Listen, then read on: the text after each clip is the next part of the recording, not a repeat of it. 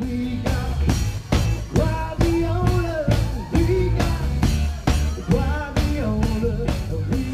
and gentlemen, welcome to London Heathrow I think I'm a special one. Correspondentes Premier. That would be very nice.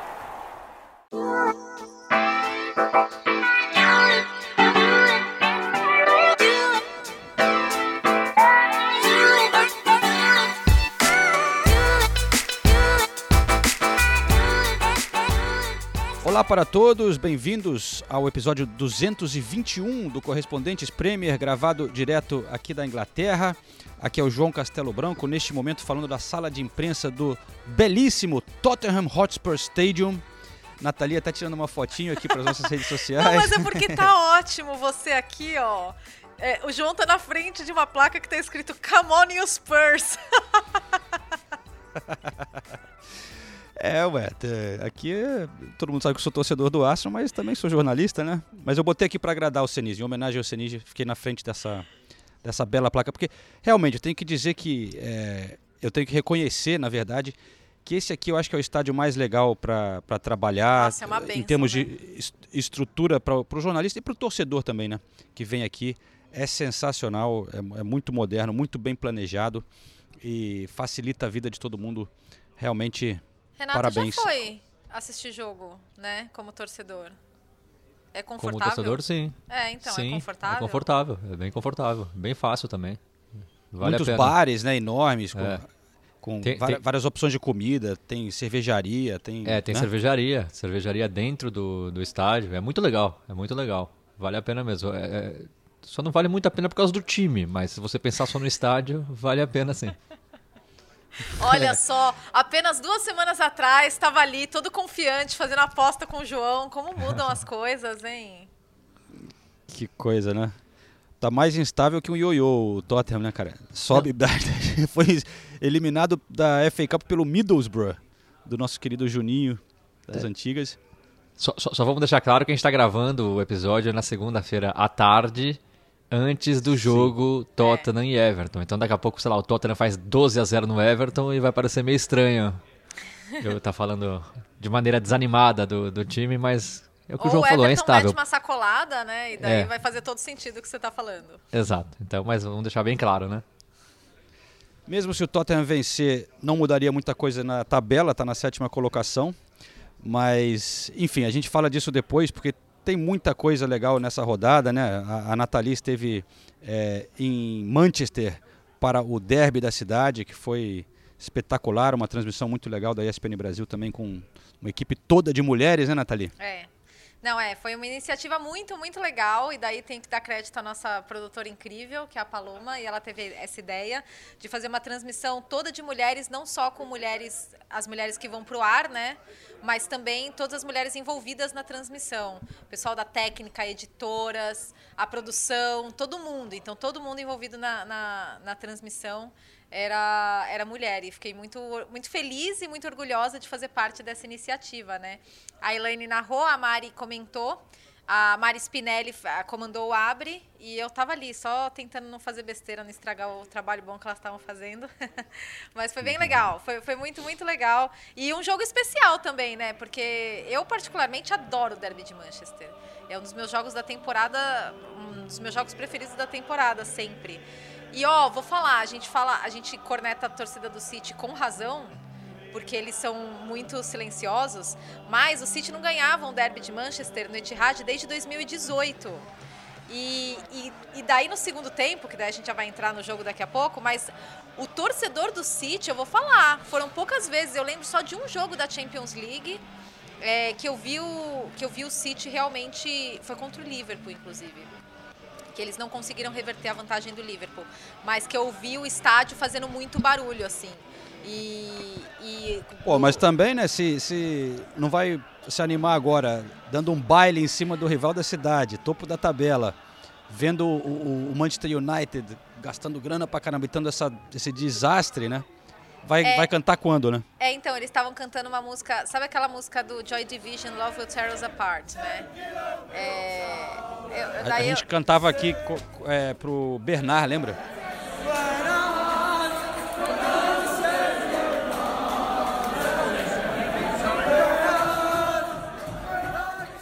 Ah! Era a música do Everton pro Bernard, mas vai lá.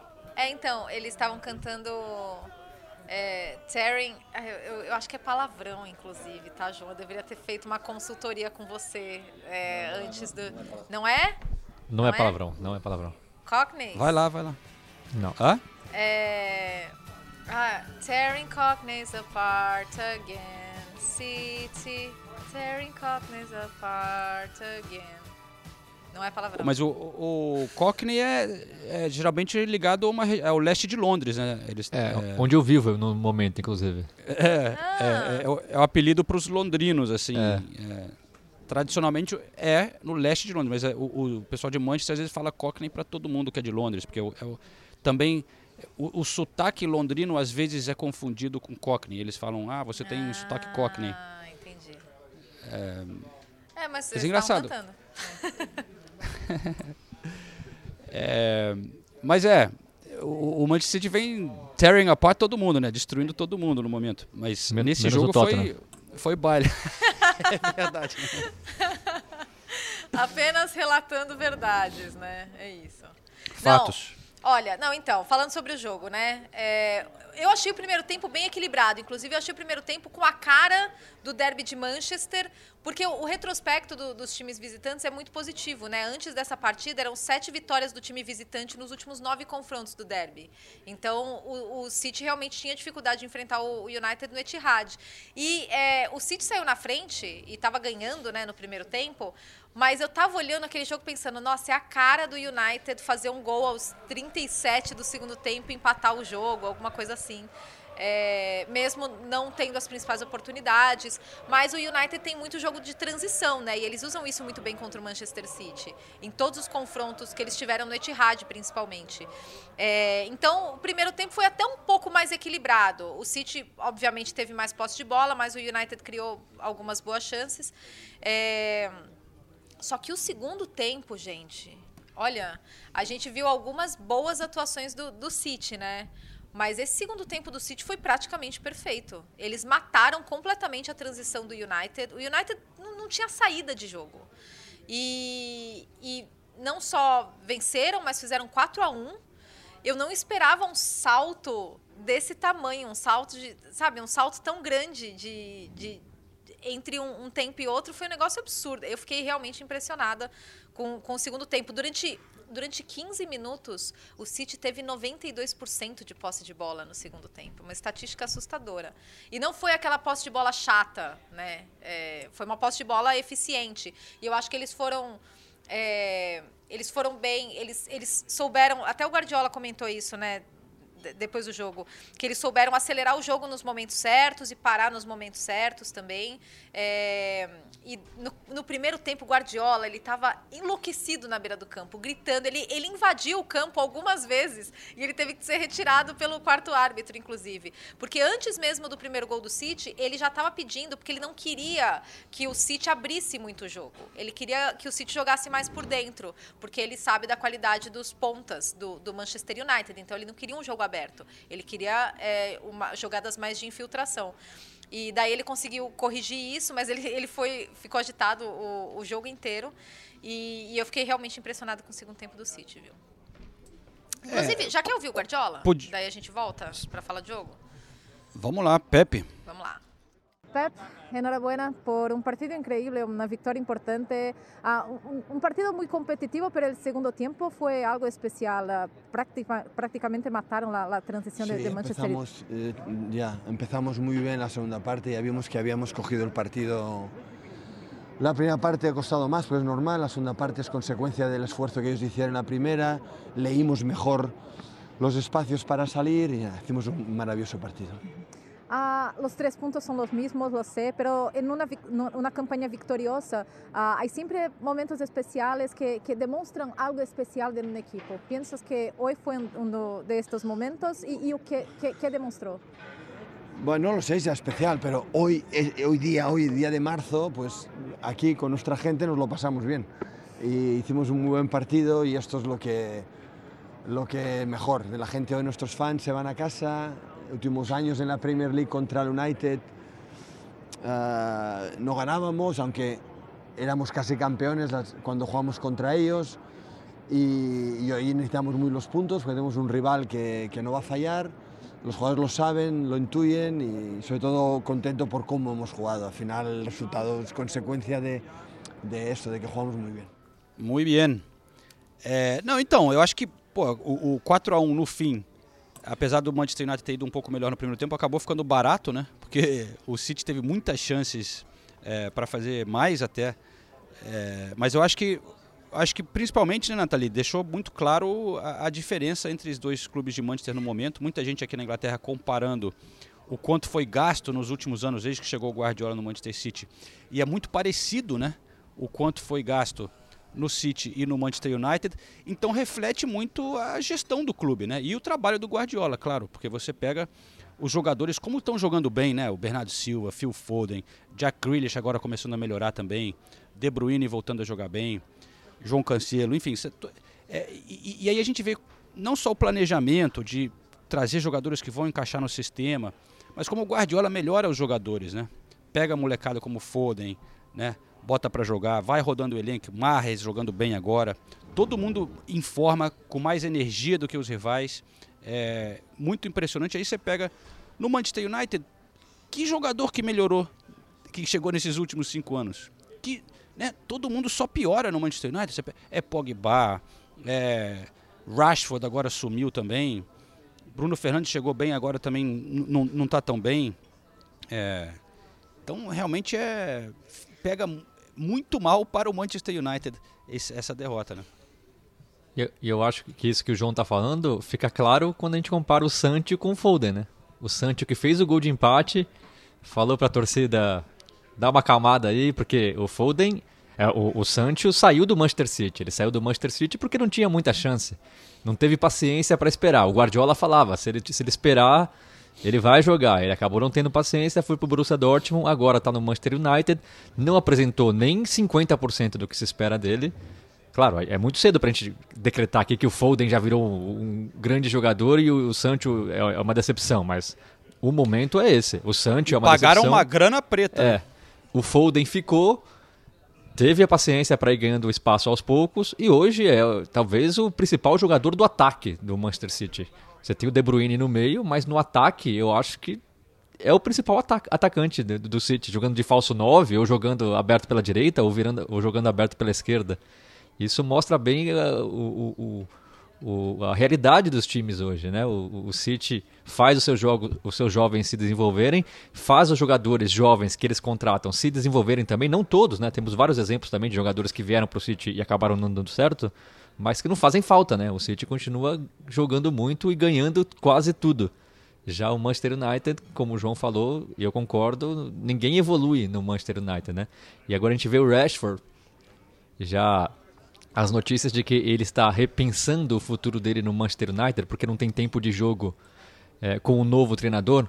Desculpa, Rashford, mas você devia repensar a maneira que você joga, né? Você devia repensar o futebol que você vinha apresentando já faz uma temporada e meia. Tinha o problema de lesão, que foi muito reportado aqui, que ele estava jogando machucado, tudo, mas isso passou já. E o Rashford nunca voltou a ser o que era. Ou, ou nunca foi o que se esperava dele, né? Então é é mais um exemplo disso tudo que a gente está falando. E é, é, essa, essa, essa evolução do City e, e o United parando no tempo ou até regredindo ficou muito claro no segundo tempo. O United não deu um chute no gol. Não deu um chute no gol. Não, não no gol, não, não finalizou. O segundo tempo inteiro. Foi um massacre o segundo tempo do Manchester City. Um massacre. Foi constrangedor ver o Phil Foden acabando com o Maguire com o Lin- Lindelof. Constrangedor. Eu, eu, eu, eu chegava a torcer para a bola não ir mais pro ataque porque tava triste de ver os dois perdidos ali. completamente perdidos. Mas, ó, sobre essa questão do Rashford, né? Que daí a gente também tem que falar do Cristiano Ronaldo. Porque eu achei que ele fosse jogar com o Rashford, sinceramente. Ele optou por jogar com falso 9, né? Com, com o Bruno Fernandes. E até às vezes o Pogba fazendo um pouco essa função do falso 9. Mas eu achei que ele fosse jogar com o Rashford. E eu acho que uma coisa que acaba também atrapalhando, sem querer passar pano pro Rashford, é, porque não é intenção, mas dando uma outra perspectiva, eu acho que o que acaba atrapalhando ele é que ele, ele tem 20, 23 ou 24 anos, o Rashford, e ele trabalhou com muitos treinadores no Manchester United. E esse tempo todo, o Manchester United sem desenvolver um, um perfil, uma. uma é, uma, um estilo, uma personalidade, como a gente vê muito claramente no City, como a gente vê muito claramente no Liverpool. É, não tem essa continuidade de trabalho e eu acho que isso também afeta a formação de qualquer jogador, inclusive o Rashford, porque quando o Rashford estourou com 18 anos, era uma expectativa tão grande, tudo aconteceu tão rápido e ele tinha retrospecto ótimo em jogos importantes, inclusive no Derby de Manchester. Ele começou a jogar pela seleção inglesa muito rápido também, existiu uma expectativa enorme. É, então, inclusive eu falei com o Fred é, sobre essa coisa de criar uma identidade, criar qual, esse processo de criar uma identidade. Também falei com ele sobre o jogo. Então vamos ouvir o Fred. Antes do jogo, o Ralf Rangnick falou que ele sabe como o, Manchester City joga. Vocês sabem, a gente já, também já se acostumou a ver nesses últimos anos e o United já encaixou ótimos jogos contra o Manchester City. Por que, que você acha que hoje foi tão difícil? Cara, é, é uma equipe que tenta jogar com a bola, né? Então eles, eles querem ficar o máximo com a bola. Como eu falei, a gente trabalhou ali para a transição nossa de defesa-ataque. Primeiro tempo conseguimos, no segundo tempo não. Mas é difícil, né? Você marcar, são, é uma equipe que está junta faz muito, muito tempo, um grande treinador e eles tiveram a qualidade de matar o jogo, de fazer um grande jogo, coisa que nós não tivemos. Você falou de uma equipe que está junto há muito tempo, né? Essa questão da identidade do City é muito clara e a gente conhece bem. O que, que você acha que é mais importante e mais difícil nesse processo de criar uma identidade olhando para o Manchester United? Cara, acho que ainda a gente está tentando né, é, buscar a nossa identidade ali. É, tivemos um ano, uma temporada meio conturbada, é, com uma troca de treinador. Estamos é, trabalhando com o Ralph, é um bom treinador ali, tentando é, buscar a nossa identidade. Mas tenho certeza que, que vamos conseguir, vamos melhorar. Temos que buscar ainda a nossa classificação para a Champions, é muito difícil. É, as equipes que estão ali, Arsenal, estão, estão chegando.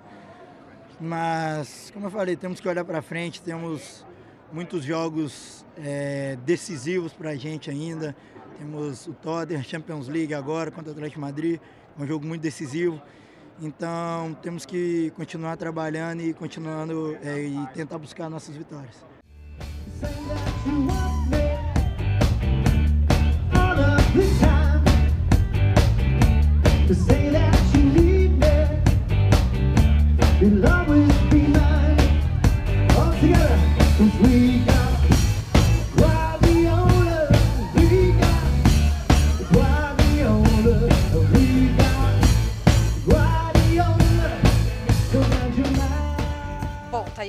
E, e não tivemos Cristiano Ronaldo, né? Que foi o, a, principal notícia. Ah, foi, agora muitas, foi para Portugal, né? Foi para Portugal, está em Portugal. O The Athletic deu uma matéria logo depois do jogo, falando que ele reportou para o Rangnick um problema no quadril que ele já tinha tido ao longo da temporada. Antes do jogo, o Rangnick já tinha falado que tinha sido quadril. E, e, e foi, foi tratar em Portugal. E que isso Mas... não teria caído bem, né, no elenco, porque era um, era um jogo importante. Não é comum que o jogador ainda mais um jogador com, com a estatura do Cristiano, é, viaje e, e, não, não fique junto com, com o resto do grupo, mesmo com uma lesão, né? É, mas o Cristiano Ronaldo não vem jogando quase nada também, só causando problema no momento, eu vejo, na minha visão. É, mas eu acho que realmente, só voltando rápido para esse negócio do Rashford, que o Senise falou, que ele não sei se foi. Deve ter vazado por pessoas próximas a ele essa notícia, porque todo mundo está dando essa notícia hoje aqui na Inglaterra, que ele está considerando o futuro no Manchester. Mas isso é uma babaquice, né? O cara. É verdade, não, não tá jogando muito. E foi. Ficou no banco, mesmo sem Cristiano Ronaldo, sem o Greenwood, que está, né? Saiu, sei lá, preso, saiu, não, não tá banido do clube, sem Cavani. É, Marcial foi emprestado e o Rashford ainda no banco. Mas porra, daqui a pouco o técnico vai mudar no fim da temporada. O cara tem que ter um pouco de paciência também. Duvido que ele vai tentar sair, né? Isso aí é para botar pressão no clube, mas estabilizar, desestabilizar mais de novo no Manchester United. Toda hora fica saindo notícia no Manchester United sobre problemas, alguém não está satisfeito. É realmente o clube que, vou te contar, não deve ser mole não. E, e outra polêmica, não polêmica, né? Mas outra coisa que teve muita repercussão aqui na Inglaterra foi a declaração do Gary Neville falando que se o Cristiano Ronaldo tivesse ido para o Manchester City, hoje ele seria banco do Manchester City, ele não começaria a partida contra o United. E muita gente acabou achando isso um absurdo, e eu concordo plenamente com ele. Você vai tirar quem desse time do Manchester City para colocar o Cristiano Ronaldo? E, e o problema do Cristiano Ronaldo, do Messi, de todos esses gênios, é que você fala deles e as pessoas continuam considerando como se eles estivessem no auge da carreira. E o Cristiano Ronaldo não está mais no auge da carreira. E o Cristiano Ronaldo hoje não se movimenta que nem os atacantes do Manchester, do Manchester City se movimentam. Então, eu não vejo ninguém que sairia desse time do City para o Cristiano Ronaldo ser titular. Não porque o Cristiano Ronaldo é pior que eles, ele é melhor que todos. Mas nesse time do City, é difícil você imaginar o Cristiano Ronaldo jogando. E eu queria voltar a falar do Marres, que eu falei dele na, na, na, na edição passada, e eu recebi algumas mensagens elogiando ou criticando. Eu continuo achando ele o jogador mais decisivo desse ataque do City. É o cara que faz algo diferente. E, de novo, esse jogo foi a prova. O Marrez é o artilheiro do City na temporada, mesmo ficando muitos jogos no banco. Os números do Marrez nessa temporada são espetaculares. Ele tem 33 jogos, 21 gols e 7 assistências. Ele participa diretamente de um gol, de quase um gol a cada jogo. Ele fica ali no cantinho dele. Ele não é um cara muito simpático. A gente já teve contato com o Marrez, ele também não é. Ele tem um estilo meio marrento de ser, talvez isso acabe influenciando um pouco nas escolhas do, do Pep Guardiola, mas quando ele joga, ele joga muito. Ele joga muita bola. Você, ele, ele, não comparando, mas ele tem aquele, aquele, aquela característica do Robin também. Você sabe que ele vai puxar para a esquerda, você sabe que ele tem aquele chute cruzado que vai no ângulo e ninguém consegue parar. Ele joga muita bola, Marres. Agora, é. eu, eu me impressiono com a quantidade de problemas do Manchester United. Porque daí você vê um segundo tempo disfuncional como aquele e assim, eles não têm, eles não conseguem encontrar soluções. E você vê a zaga. Gente, o Maguire. Como o United hum. pagou tudo que pagou no, no Maguire pro Maguire jogar as partidas que ele, sabe, ter, ter as, as, exibições que ele tem tido. É, o Ambissaca. Ah, o Ambissaca, sim, foi, nossa, sério. Não, foi, foi terrível, foi terrível. O desempenho defensivo do, do United foi, foi terrível, foi terrível. E, e daí você vê, e a gente teve muitas matérias assim na, na véspera do derby, né? O quanto o torcedor do United hoje, com muita dor no coração, tem que olhar para o Manchester City e querer ser um pouco mais como o City, não só pela forma como o City joga, mas pela, pela estruturação, pela reestruturação que o City fez em todo em todo o clube, né? É, é um clube muito bem gerido nesse sentido. E, e, o Manchester United, hoje, em termos de gestão, é uma bagunça, né? E eles não conseguem encontrar. É claro que são modelos diferentes. O City faz parte de um grupo de futebol. O Manchester United é uma das maiores marcas do futebol mundial. É, mas é, até categorias de base, a forma como eles tratam os jogadores jovens. Tem muitos jogadores jovens saindo das categorias de base do City. Enfim realmente é, a gente pode aqui falar de Maguire ou falar do Sancho, mas os problemas do Manchester United são, são, são tão mais amplos, né? Que é. É, é, Bom, é, é dá para entender o, desânimo do torcedor do United. Né? 22 pontos né, de diferença entre o Manchester United e o Manchester City. Eu acho que isso reflete bem a situação e a diferença entre os clubes no momento. Mais alguma coisa antes da gente mudar de jogo, Sinise? Eu só queria falar mais duas coisinhas. Uma, Uhum. Tudo isso que a gente está falando, na minha opinião, pode mudar muito rapidamente, porque eu continuo achando o elenco do Manchester United muito bom e não há como negar isso. Então, se vier um treinador capaz de colocar tudo em ordem, eu acho que o, o, a diferença gigantesca do City para o United em campo hoje, nos nomes, está na defesa. Justamente porque Maguire e Lindelof não têm condições de. não saem, nem, nem largam numa disputa contra Laporte e, e Rubem Dias, que nem jogou, né? É. O Rubem Dias. É, e o Walker com o Van Bissaka também nem largam. Na lateral esquerda já, já tem mais, apesar do Cancelo ser melhor que todos, no United tem Luke Shaw e, e Alex, Alex Telles que são bons laterais. Agora, o, nas outras funções, eu acho que se você comparar nome por nome, o que cada um pode entregar, eu não vejo uma discrepância tão grande. É mais, realmente, um tem um Guardiola há cinco anos tirando tudo dos jogadores, o outro tem um clube que é uma bagunça que não consegue tirar nem 50% dos jogadores. E a última coisa que eu queria falar, para falar um pouco do que o João falou na, na, no episódio passado, e eu vi um tweet também do João falando do Chelsea recebendo críticas, muita gente falou né, que o que aconteceu antes do jogo do City é, uma, é um símbolo da, da, da hipocrisia que, que toma conta do futebol da Inglaterra hoje. Né? O, o City, a, a homenagem aos ucranianos, pedir para parar a guerra, sendo que o City é gerido por, pelo príncipe de Abu Dhabi, Abu Dhabi que está na guerra do Iêmen há sete anos. Não vou entrar nos méritos da guerra, que lado que está certo, que lado que está errado, Sim. mas Seria mais um exemplo de como a Premier League deixou os príncipes de Abu Dhabi comprarem o City e hoje nada impede que, sei lá, daqui 10 anos todo mundo se volte contra Abu Dhabi porque Abu Dhabi tomou uma decisão como a que o Vladimir Putin tomou e... de, de, de, invadir a Ucrânia. É. E se não me engano, Abu Dhabi foi um dos poucos países que não votou contra a Rússia na, na ONU quando teve, né, eles ficaram decidiram Emirados. abster. É. É, é então, é, só, então para esclarecer também, porque essa é uma questão bem importante, é, os Emirados fazem parte de uma, de uma coligação com, com Arábia Saudita, que vem bombardeando o Iêmen, que já foi completamente dizimado, e, e eles têm uma série de outras questões humanitárias que são, que são reprovadas é, internacionalmente, que são completamente absurdas, é, referente a mulheres, direitos humanos, é, é, homossexualismo, enfim. É, e, e, é claro, e daí a gente vê um, um pouco da, da, hipocrisia, né? Do, é, claro, se solidarizando a toda a situação da Ucrânia, mas ao mesmo tempo bombardeando o Iêmen, né? É, e foi uma semana que, uma rodada que toda a Premier League, na verdade, fez um show enorme, é, demonstrando solidariedade à Ucrânia, né? Todos os jogos com o símbolo na tela, né? O tempo, durante o jogo inteiro é, telão dos estádios. Muitas bandeiras da Ucrânia. Dos, muito... Na, no Etihad, inclusive, muitas. No Etihad foi o lugar que eu mais vi, assim, realmente foi impressionante. Mas pelo Zinchenko, é. né? Porque o Zinchenko é, tem, tem, tem sido a voz mais atuante aqui na Inglaterra em relação a isso e ele foi aplaudido várias vezes durante, durante o jogo. Mas foram. Em todos os estádios né, teve alguma coisa, e, e mas e, mais uma vez a gente pode, você pode citar a hipocrisia de ter liberado a compra da Arábia Saudita, né? É, e, e, enfim, é uma situação um pouco complicada, porque eu acho que talvez seja uma, uma coisa importante até para porque o Putin usa muito a imagem, né?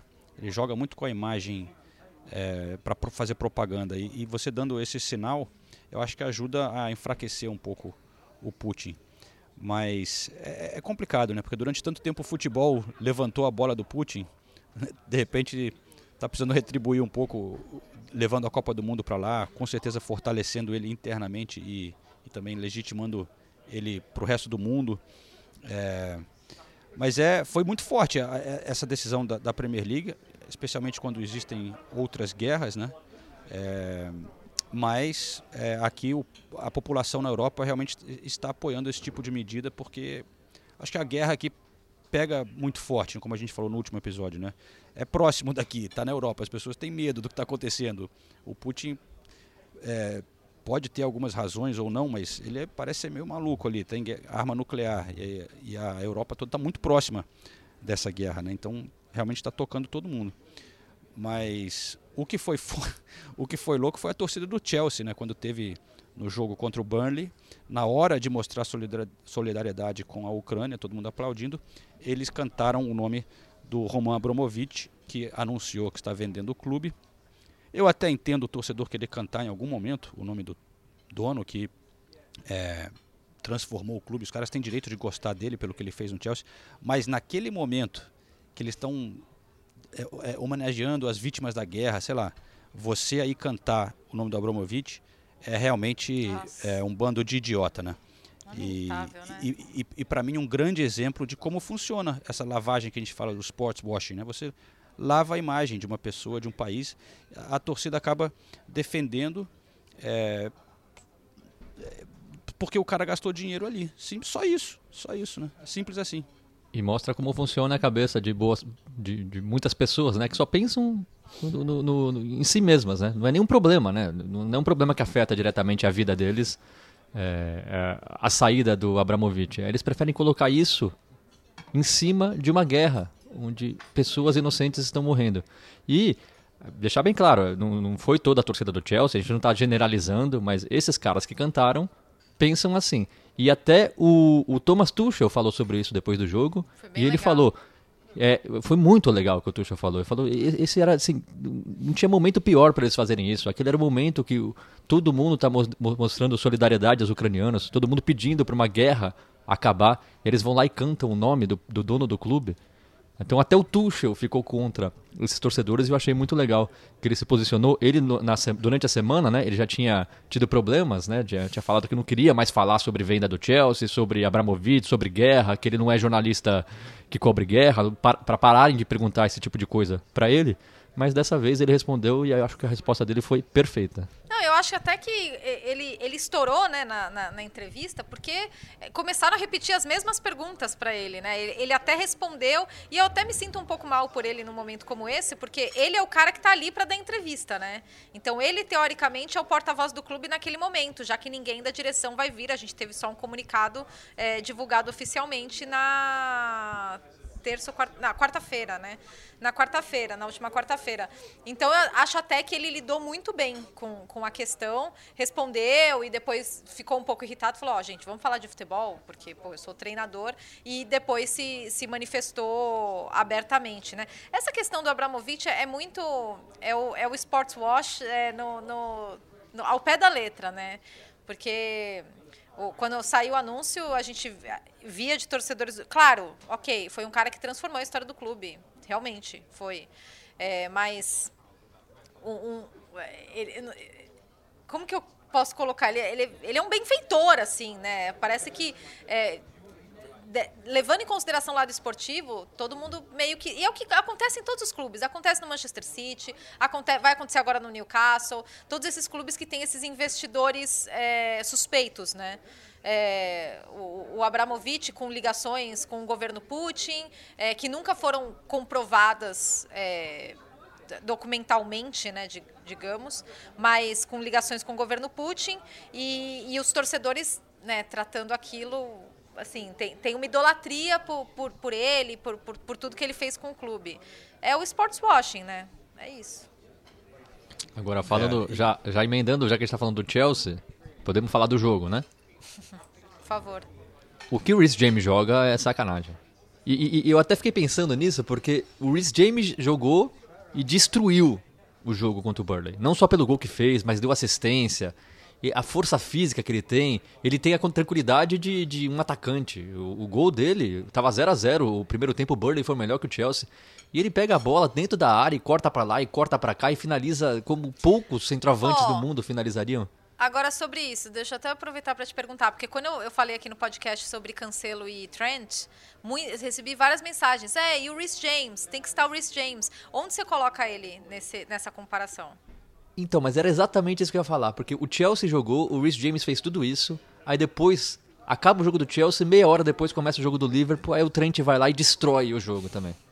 E aí você tem o Walker, que não é tão espetacular, não é tão decisivo ofensivamente, mas que assim, é, marca muito, tem uma, é muito um vigor físico. Ele é muito importante num time que é o time que tá dominando praticamente o futebol inglês. E aí você tem o Trippier, que bate falta muito bem, que chegou e já fez a diferença no Newcastle, acabou se machucando, mas... Então, assim, é impressionante a quantidade de lateral direito que o, que o futebol inglês tem no momento. É impressionante. Eu, eu ainda acho o Trent o melhor, mas o Rhys James tem menos tempo de jogo, né?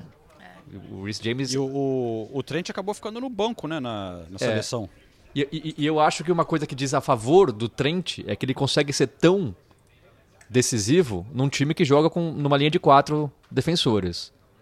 O Chelsea joga com três zagueiros, o que dá muito mais liberdade pro Rhys James chegar no ataque. Então eu não sei se ele seria tão efetivo assim. Ele já era efetivo jogando com quatro zagueiros, mas com quatro defensores antes do Tuchel, mas ele não era tanto assim. Também era muito novo ainda, também não tinha tantas oportunidades. O, o Aspilicueta ainda era o titular absoluto do Lampard. Mas assim, é impressionante o que o Chris James joga. E eu, é- eu acho que tende a ficar cada vez mais difícil essa disputa entre os dois. Porque são dois laterais espetaculares, com características diferentes. É. O, a- o- a- o- as, as assistências do Trent, a qualidade no passe, a visão de jogo do Trent assim, é, é absurda. Mas o Rhys James é, é- é um jogador moderno, né? Eu posso dizer que o Rhys James é o símbolo de um jogador, de um lateral moderno, que faz tudo muito bem, tem muito, e é fí- muito vigor físico. também, né? Muito, muito vigor físico. É impressionante. E o Chelsea, querendo ou não, a gente falava né, da queda de produção, já começa a ver, não só pelos resultados, o, o 4x0 talvez seja até um pouco exagerado, fez 3x0 em 10 minutos, mas você já viu o Havertz provando que pode ser sim o falso 9, que o Lukaku pode ficar do banco e não tem problema nenhum nisso acontecer. Impressionante como o Havertz cabeceia bem, né? O Havertz, assim, quase todos os gols dele nessa temporada foram de cabeça, provando que ele pode estar ali dentro da área para receber cruzamentos e para fazer gols. O, é, falando do Rhys James, que jogou muito, o Mount voltando a apresentar o, não o melhor futebol da carreira, mas já chegando mais próximo do, do melhor futebol na carreira que ele demonstrou para mim no final da temporada passada. Então você já vê o Chelsea conseguindo sair de um buraco que não foi nem um buraco, né? Foi, foi uma pequena É. peque- pequeno período ali de instabilidade, mas você já vê o Chelsea saindo disso com o Tuchel conseguindo voltar a tirar dos jogadores tudo o que a gente sabe que eles podem produzir. Né? E, e isso é- realmente eh, tem que lembrar que ele ficou esse período sem o- os dois alas, né? O Rhys James e o Ben Chilwell. O Ben Chilwell ainda está fora, mas a gente vê a importância do Rhys James e a diferença que ele pode fazer, né? Então, com ele voltando para o sistema do Tuchel faz realmente muita diferença. Pulisic começando a jogar bem também, eu diria. É, e o Chelsea então bem confortável ali, ganhou de 4 a 0, está na terceira colocação com 5 pontos a mais que o Arsenal. O Arsenal tem um jogo a menos, É mas que- está bem colocado ali para tá nas mãos dele, né? Ainda ali para ficar com essa posição. Foi um jogo estranho do Burnley, né? Porque eles estavam lá sendo Burnley, se defendendo bem, e daí de repente, pá, quatro gols do Chelsea no segundo tempo, que né, foi lá e encaixou o jogo. Mas é, é que a forma de, de jogo que o Tuchel gosta, ela, ela, ela depende muito dessa questão dos alas, né? Então você tem o, essa velocidade nas, nas, nas pontas. é, então você ter a volta do Rhys James é realmente muito, muito significativa. E, e é, o Chelsea parece se firmar mais nessa terceira posição. Eu acho que realmente a briga vai ser pela quarta vaga. Acho que o Chelsea não vai. Teve um período estranho, mas. mas... Gunas. Melhor falar baixo aqui. Eu Acabei de perceber, né? Volta. Galera que trabalha pelo Tottenham aqui. Mas é, finalmente o Arsenal chegou à quarta vaga, porque estava com tantos jogos a menos, né? Que estava bem colocado, mas agora com a derrota do Manchester United e a vitória do Arsenal sobre o Watford por 3 a 2 o Arsenal pula o Manchester United, mesmo tendo três jogos a menos que o Manchester United, três jogos a menos que o West Ham, é, vai para a quarta posição. Então está muito bem colocado o Arsenal também, como o Chelsea está nas mãos dele. Se fizer tudo certinho. Esse mas... é o problema, né? é, é, é, teve muita estabilidade, mas há quantas semanas que eu venho dizendo aqui? Tá num bom caminho, vamos lá, tá bem. O Senise fica sacaneando tal, mas mais uma demonstração de que o time está muito bem organizado, se encaixando ali o ataque. Depois que saiu o Aubameyang indo super bem, pô. É, Saka, Lacazette, Odegaard, Martinelli. Arteta dando Porra, assistência. Arteta jogou a bola ali, né? Pra, ele saiu da, fora da área técnica para pegar a bola e dar rapidinho pro Saka. É o maior né? problema Mas- isso aí aqui, hein? Mas que golaço, né, cara? Pô, todo mundo toque de um toque assim, Martinelli encaixando Os no gols ângulo. desse jogo foram bonitos, né? Só golaço. O gol mais bonito foi do Sissoko. Que isso. Teve o. Quem era? O Hernandes, né? Chucho Hernandes. Fez meio de tesoura, né? Meia bicicleta assim. Ma- Mas os gols do Arsenal foram todos de jogadas, né, cara? Tabela com Lacazette, é, Saka e Odegaard, Lacazette Saka. É, porra, o, o- Odegaard que poucos acreditavam nele, falaram, pô, o que, que o Arsenal vai, vai contratar esse cara? Ele, ele, ele que vai resolver mesmo esse problema do, do Arsenal? Está resolvendo, está jogando cada vez mais ali no, no, no meio campo, ditando o jogo. Hashtag empolgou. É, não, é fatos, Nathalie. Jogou bem, pô. Tá jogando bem. né? A defesa com meio. alguns erros ali, meio vulnerável ainda, mas o Arsenal continua ganhando com o time mais jovem da, da, da Premier League e jogando bem. Porque, né? Como não se empolgar um pouquinho?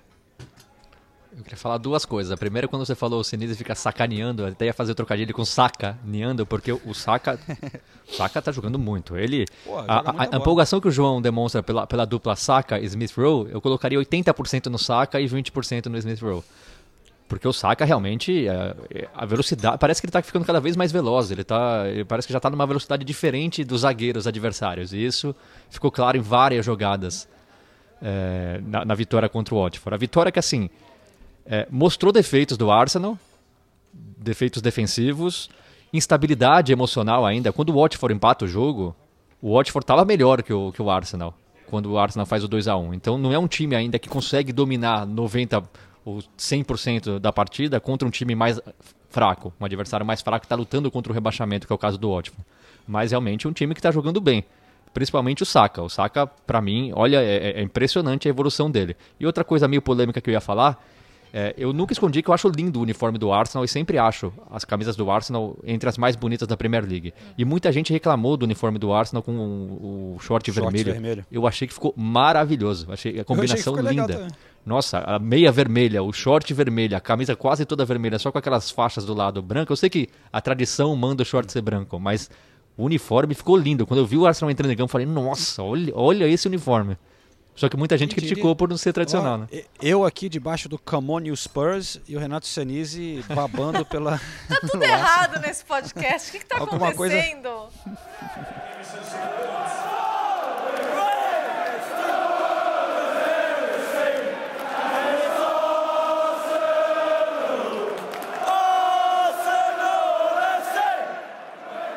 nessa tônica de empolgação com o Arsenal, desconfiança com o Tottenham antes do jogo do Everton, eu queria aproveitar para perguntar se a gente podia renovar os votos daquela aposta. Qual é o nível de, de, de, de certeza que você, Renato Senise, tem e o nível de arrependimento daquela aposta? Não, mas peraí, a aposta está valendo, né? Não, não vai querer mudar agora. Não. E você gravou, eu quero, gostaria que você Sim, postasse postar, também a prova. Eu vou postar, eu vou postar. Para todo mundo ter no, a prova. No feed, inclusive.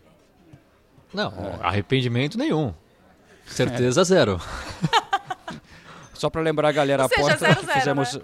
no, no pub aqui alguns episódios atrás foi que é, quem vai chegar no top 4, Arsenal ou Tottenham, valendo 3 pints. Né? Agora, no momento, não está muito bem pro Tottenham e, Sen, e Renato Senise.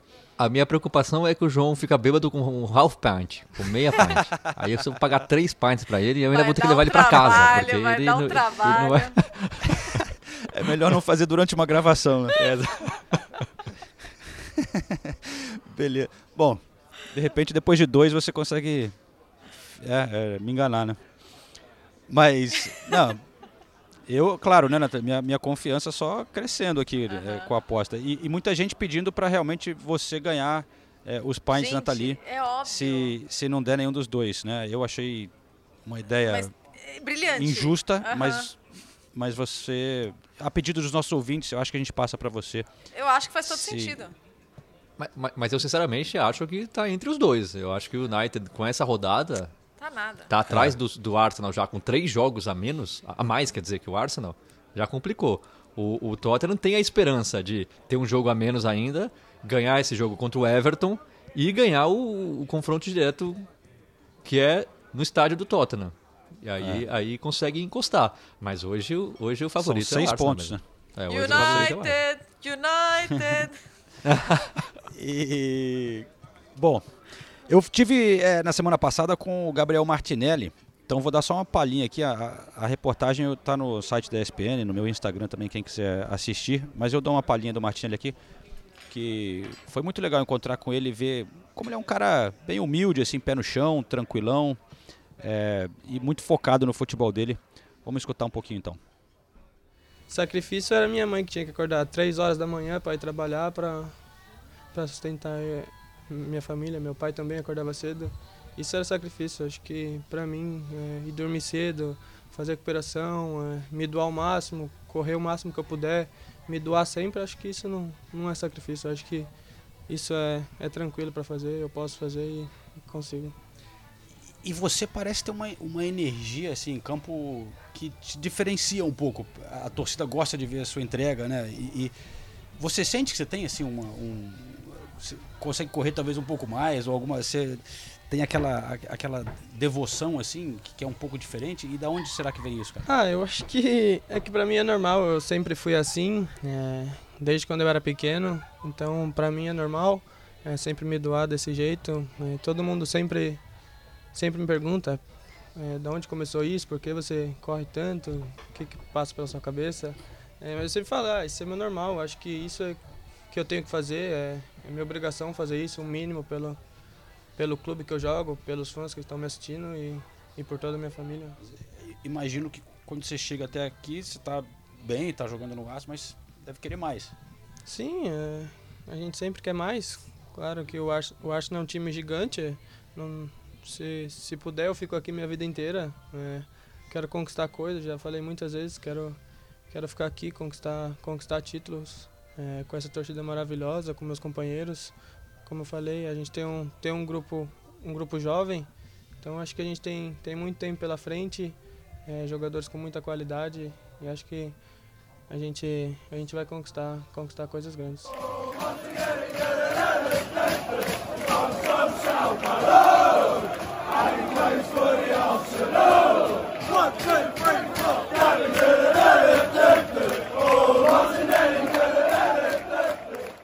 E saindo de um brasileiro que está se destacando para outro, o Joelinton ganhou o prêmio do jogador do mês de fevereiro da Premier League, hein? E merecidíssimo. Que coisa sensacional.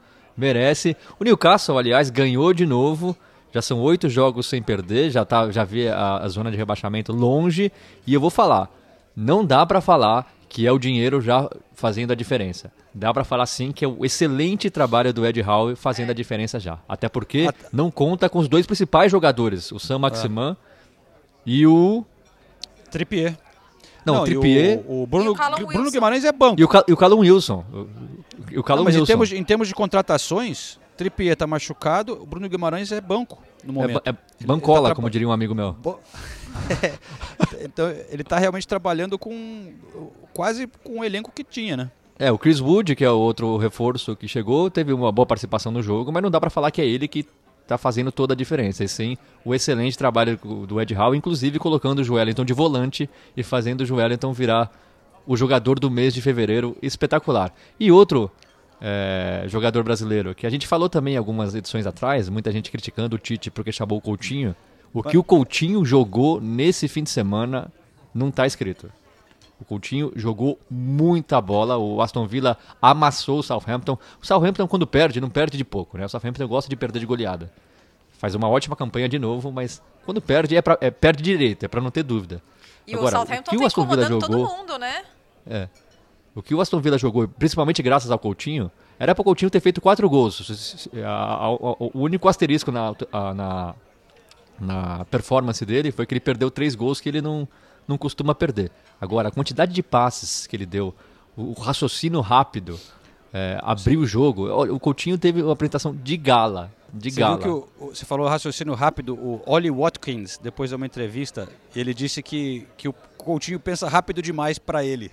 ele não consegue acompanhar. Você é, quando saiu daqui, era um ídolo enorme em Liverpool, né? É, muito querido pela torcida. Até já tenho aqui o cachecol aqui de você com, com o Firmino, né? Os brasileiros do time. É, você às vezes pensa, chegou a pensar, como que teria sido se você não tivesse saído? Não, cara, é, na vida é, eu vejo por essa forma, né? É, certos momentos a gente tem que tomar certas decisões. É, eu tinha um sonho, um grande sonho de jogar no Barcelona, então naquela época ali, naquele momento, é, foi a decisão que eu tomei, é, mas sempre tive um carinho e um respeito e uma gratidão enorme pelo, pelo Liverpool, né? até pelos anos e a amizade que eu criei, os laços que eu criei lá no clube. Mas naquele momento era, era aquela decisão, tinha sido a, a decisão que eu tomei e, e não me arrependo de nada. E, e, por que, que você acha que você é, encaixa tão bem é, aqui no futebol inglês? E, e você acha que está reencontrando seu melhor futebol aqui? Está se sentindo bem? É, acha que vai dar certo? Bom, é o que eu espero, né? A gente trabalha aí duro cada dia para estar tá sempre bem, né? Jogando bem, dando é, bons resultados. É, é claro que é, como eu falei, eu, eu, tinha muita vontade de voltar para a Premier League. Hoje estou num grande clube onde é, estou muito feliz de estar aqui, junto com os meus companheiros, é, e, e, cada um, né, como, como atleta, querendo dar o seu máximo para poder é, alcançar os nossos objetivos como equipe. E, como falei, eu trabalho sempre para que as coisas possam é, é, dar certo, né? É, o que eu mais quero é sempre jogar bem, é, é ajudar a equipe que eu, que eu estiver jogando. Mas às vezes as coisas não acontecem e às vezes também não, não tem muitas explicações.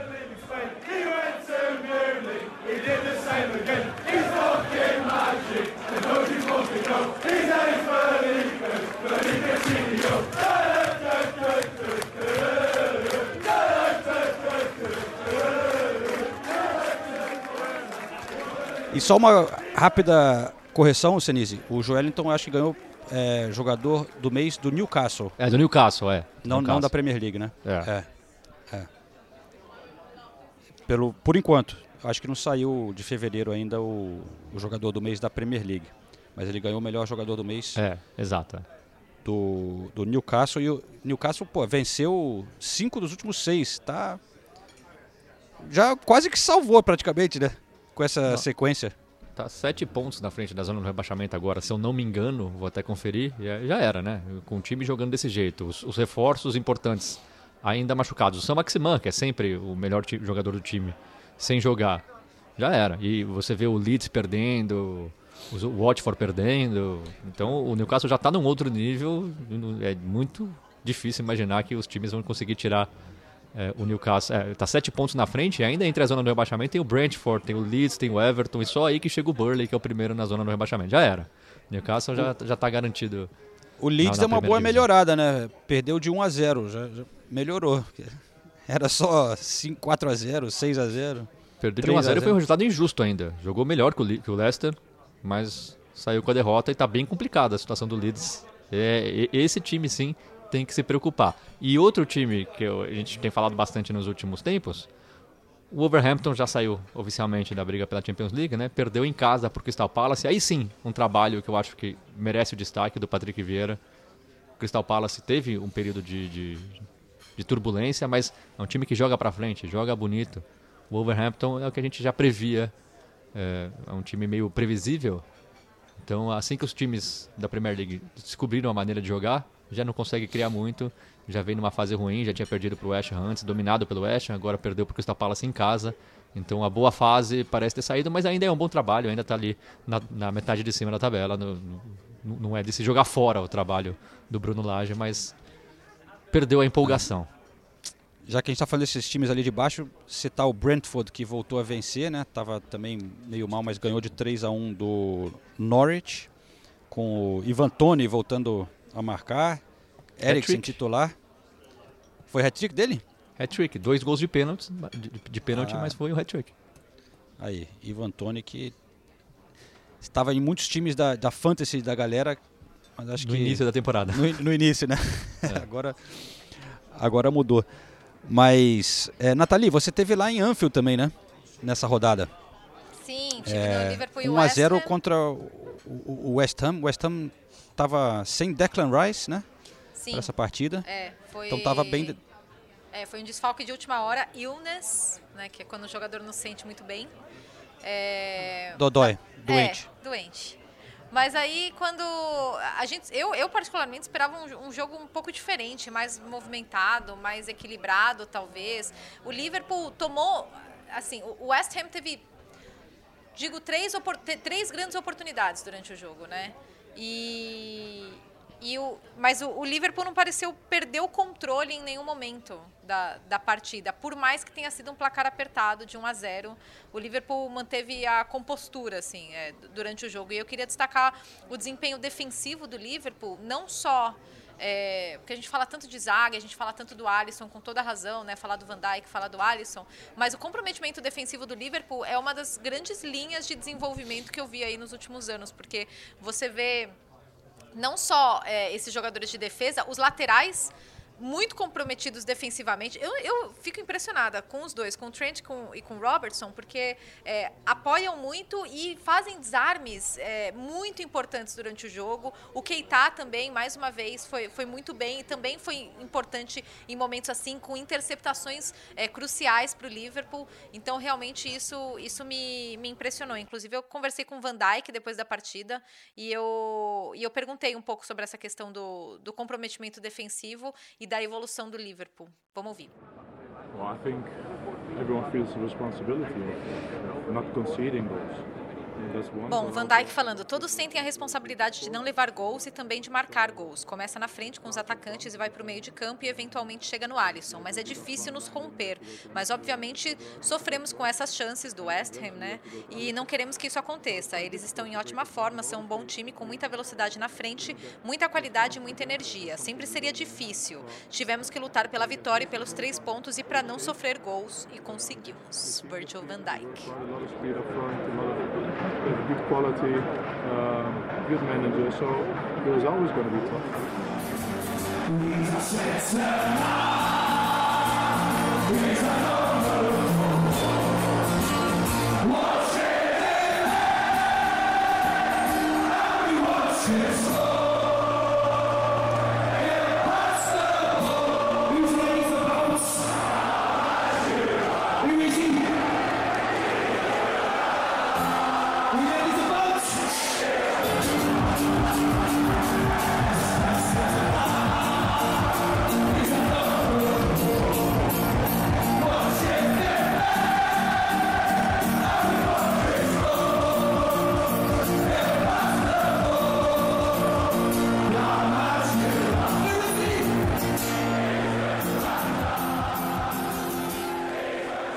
O Van Dijk que parece que não, nunca perdeu em Anfield. É impressionante. Jogos. É a maior sequência é... da, na história da Premier League. Agora dele. Que loucura, é né? Dele, 60 jogos de invencibilidade. Que temporada passada perdeu. Teve aquela época o Liverpool perdeu vários jogos, estava sem o Van Dijk, né? Mas, é, Nathalie, você tem trabalho aí, né? Tenho, vou entrar ao vivo agora na SPNFC, mas o Renato queria fazer uma observação, né? Eu, eu, eu, queria fazer antes de você ir embora, pra, senão vai ficar parecendo que eu esperei você sair para discordar de você. Mas eu, eu, eu, acho que assim, o, o, o, Liverpool teve sorte de sair com a vitória de Anfield. Porque o, o, o West Ham perdeu três gols feitos. Não são, não são, não são pequenas chances. Uma, no primeiro tempo do Fornaus, que o Fornaus, Trent tirou em é cima da linha. Mas assim, cara a cara com, com o Alisson, com tempo de pensar e tudo, e perdeu. No segundo tempo, o Lanzini recebeu Sim. o cruzamento, ótimo cruzamento do, do Sulchek, aliás, e dominou e ficou cara a cara com o Alisson, isolou, quando estava 1x0 já, já na, na, reta final do jogo, e depois o Antônio, num contra-ataque com o Liverpool ganhando o jogo, também saiu cara a cara com o Alisson, se enrolou todo ali, e o Keita, que fez uma ótima cobertura, conseguiu tirar. Então, assim, eu, eu é, é, mais ou menos o que eu, o que eu, fala, o que eu achava do City e, e, e Tottenham. É lógico que o Liverpool ia ter mais chance, é lógico que o Liverpool ia ter mais posse de bola, é lógico que o Liverpool ia ter o controle ali do jogo, mas tudo que o West Ham queria era um contra-ataque. E o Liverpool deu três contra-ataques assim claríssimos pro, pro, pro West Ham, tanto que no final do jogo você via o alívio do Klopp. O Klopp foi lá fazer cumprimentar a Cop e tal, depois falou, tá vendo? É, um time campeão é assim. É, às vezes a gente não joga tão bem, mas o importante é sair com a vitória. Então todo mundo se sentiu aliviado pela vitória, porque o West Ham dificultou demais, demais a vida do Liverpool. E acho que o Salah não teve a atuação de Salah. Não, acho que o Mané não teve a sua atuação de Mané. ficou bem irritado. É, é, de novo, é, é uma coisa que o Salah faz que eu não gosto. Você não tem que ficar irritado. Enfim, mas eu, eu acho realmente que o West Ham é, saiu chateado de campo porque podia ter levado pelo menos um ponto de Enfield acho que o, o, Liverpool, diferente de outros momentos e de outras épocas, eles eles tomam, tomam o sufoco, né, como você citou as três chances, e eles não perdem a compostura. Você não vê o Liverpool nervoso em campo ou irritado em campo. O Liverpool se mantém ali. Ele fica ali inteiro no jogo, sofre E, e, antes a gente não via isso. Eu, eu acho que quando o Liverpool tomava sufoco, ele ficava muito mais vulnerável. Assim, até emocionalmente. Tudo era tão à flor da pele com o Liverpool que eu acho que esses momentos também eram. Então hoje eu acho que o Liverpool reage de uma forma diferente e consegue administrar melhor situações assim. Poderia ter sido, poderia ter sido um empate, mas poderia ter sido também 3 a 0 para o Liverpool, porque o Liverpool criou boas oportunidades e, e desperdiçou é, essas oportunidades também. Mas, mas é, eu, eu entendo o seu ponto de vista e é não, mas, mas, eu concordo essa parte, realmente. É uma diferença gigantesca para quando o Klopp chegou, né? Que é. a gente via o Liverpool se desmontar quando tomava um gol, ou quando via que as coisas não estavam saindo do jeito que esperava. Mas agora um time acostumado a ganhar, realmente você não vê nervosismo de ninguém ali, mas você vê um, um, um time que em diversos momentos se viu acuado pelos contra-ataques do West Ham e não conseguia parar esse contra-ataque do West Ham. E tá, e tá cada vez mais sensacional é, esse confronto que vai ter no dia 10 de abril, né? Manchester City e Liverpool, porque agora a diferença de, de, saldo de gols é de apenas um gol. O Liverpool tem 51, o Manchester City 50. E aí os, o Liverpool está com seis pontos a menos, mas com um jogo né, a menos do que o Manchester City, então pode chegar nesse, nesse duelo sendo totalmente decisivo esse jogo, né? Mas, tô, Nathalie, então é isso aí, Eu tô saindo, tá? Beijos e vocês se comportem na minha ausência, por favor, tá? É. Já, já falamos disso do que tinha que falar. Vamos fazer apostas, vamos fazer apostas, João. tá. é, valeu. Bom, Nathalie, então, foi trabalhar, participar do ESPN FC. Eu, daqui a pouquinho, vou ali para o campo também para essa cobertura de Everton vindo aqui para o Tottenham, com a volta de Dele Alli para o Tottenham Hotspur Stadium. Ah, é verdade. E deve ficar é. no banco, né? A gente ainda não sei, não sabemos, né? Mas é, cara, o, o professor Lampa teve, teve, um pouco de azar desse chegou lá, né? É, eu tava é, olhando a sequência aqui. não ajuda muito, né? A sequência e também, pô, ele chegou com vários jogadores machucados, né? É, tava sem o Mina, sem o, o outro zagueiro lá, como é que chama? É, os dois zagueiros estavam machucados. Tava o Demary Gray também, estava machucado. É, enfim. Tá, tem gente voltando. Calvert Lewin parece que vai estar tá participando do jogo, talvez do banco. Mas não adianta eu falar dessas coisas, vai estar tá todo velho quando, é, quando a galera é. escutar. Isso aí você vai falar daqui a pouco, não abre o jogo. Agora aqui não adianta muito não. É, é beleza. Então é isso, Senise, ó, eu vou apreciar a... Vou correr porque o rango aqui você sabe que é bom, né? Putz, nem me fale. Nem me fala, o rango aí é ótimo. É ótimo. É, tá no top, top 3? Fácil, né? Top 3. É, eu acho que é Arsenal. Eles são os times de Londres, né? Arsenal, Chelsea e Tottenham. Pra mim são os melhores. É, é verdade. O Manchester City tá lá, mas eu acho que pouco abaixo, né? Não, pra mim o City tá bem abaixo. Bem abaixo. É, o Godfrey era o, o outro. Uhum. Tava ausente do, na defesa do Everton, que deve estar tá voltando hoje. O seu querido Tottenham foi disse adeus né, da FA Cup para o Middlesbrough, Senise. Só queria ter a sua reação rápida disso antes da gente. Ué, é... deu, deu, deu, a lógica. O Middlesbrough já, já, tinha eliminado o United, jogava em casa e ganhou. Ainda e, tá. teve muita dificuldade, conseguiu ganhar só na prorrogação, não, mostrando não, como o Tottenham está bem. E, e aí todo mundo fica pulando em cima, né? Mais um ano do Tottenham sem, sem troféus. É. Mas ele tá certo. É. É, é, é quando chega esse dia da eliminação da último, do último torneio, que teoricamente existe a possibilidade de taça, tem que ser lembrado mesmo. Tem que ser lembrado. Que, que não, é, não é pouco, né? Já são 15 temporadas vai fazer agora com sem título, né? Então. E, e, e mais uma pergunta para você antes de eu me despedir, que história foi essa de todo mundo comparando o Adriano com o Harry Kane? De onde foi isso? Eu não sei de onde saiu isso também. essa, essa, essas redes sociais. Internet, né? Essas redes sociais são. são... E, e eu confesso que eu, eu, eu, quando eu vi essa, essa discussão, Você eu fiquei meio. Eu fiquei, eu fiquei meio chateado, eu não conseguiria te dizer, para falar a verdade. Eu, eu, eu acho que o Adriano. Ah, eu, eu, eu, primeiro fala você, o que, que você acha? Ah, cara, é muito difícil comparar. Né? Eu, eu, o Adriano não conseguiu dar uma continuidade na carreira, né? Ele explodiu ali durante pouco tempo e era sensacional, né, cara? Eu acho que ele era explosivo, um atacante de outro estilo, meio, meio tipo o Ronaldo Fenômeno, né? Mas o Harry Kane tá há muitos anos aí com uma regularidade impressionante na Premier League. É... Mas sei lá, eu, eu acho que o Adriano no pico, no auge dele, eu ficaria com o Adriano. Então, eu, eu, acho que é bem parecido com o que eu penso. Eu, eu, acho o Harry Kane mais técnico e mais completo do que o Adriano. É. Porque o Harry Kane volta, dá assistência. Eu acho que a técnica dele é melhor que a do Adriano. Mas o Adriano é imparável, né? No, no auge. Ele era imparável. É. A, o vigor físico. A finalização do, do Adriano é, é, assustadora, né? A força e precisão que ele tinha. Então, no auge, se você perguntasse para mim, eu acho que eu ficaria com o Adriano, mas o Harry Kane tem anos no e anos no de conjunto da obra é, né? de serviços prestados. O problema do Harry Kane é que a gente sempre acaba caindo na, na, mesma, na mesma coisa, né?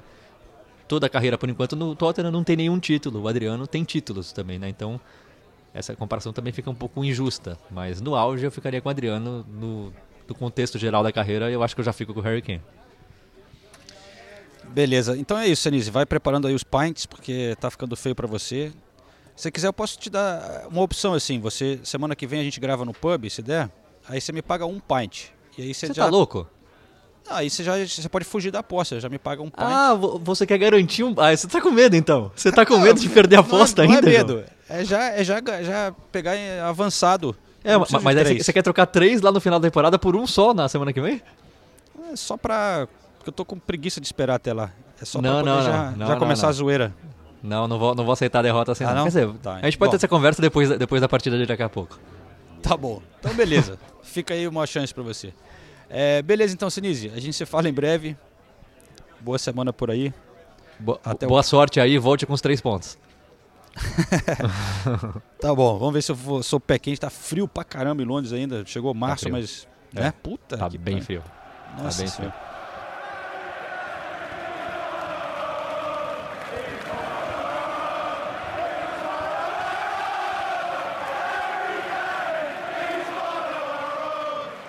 João para ESPN Brasil com Eric Dyer. Eric, parabéns. Um jogo para a torcida foi muito bom, 5 a 0 é, bom para o ataque, bom para vocês na defesa também, sem levar gols, né? Quase uma noite perfeita, você diria? Sim, ah, pode sempre melhorar alguma coisa, mas ah, sim, uma, uma noite muito boa para nós. Ah, sim, uma vitória muito importante con- contra uma equipa que tem joga- jogadores muito perigosos. Um, Richarlison do Brasil também, muito, muito bom jogador, por isso nós tínhamos que estar muito atentos a isso e depois, quando temos a bola, sabemos que temos muita qualidade na frente e que podemos fazer a diferença. A gente tem visto alguns momentos muito bons do Tottenham recentemente, ganhou do Manchester City. O problema está sendo a consistência, né? Por que, que você acha que está sem ele? Não, acho que hum, bem, é uma coisa em que nós falamos, não é? Nós sabemos que temos que melhorar isso, temos que encontrar a consistência que queremos.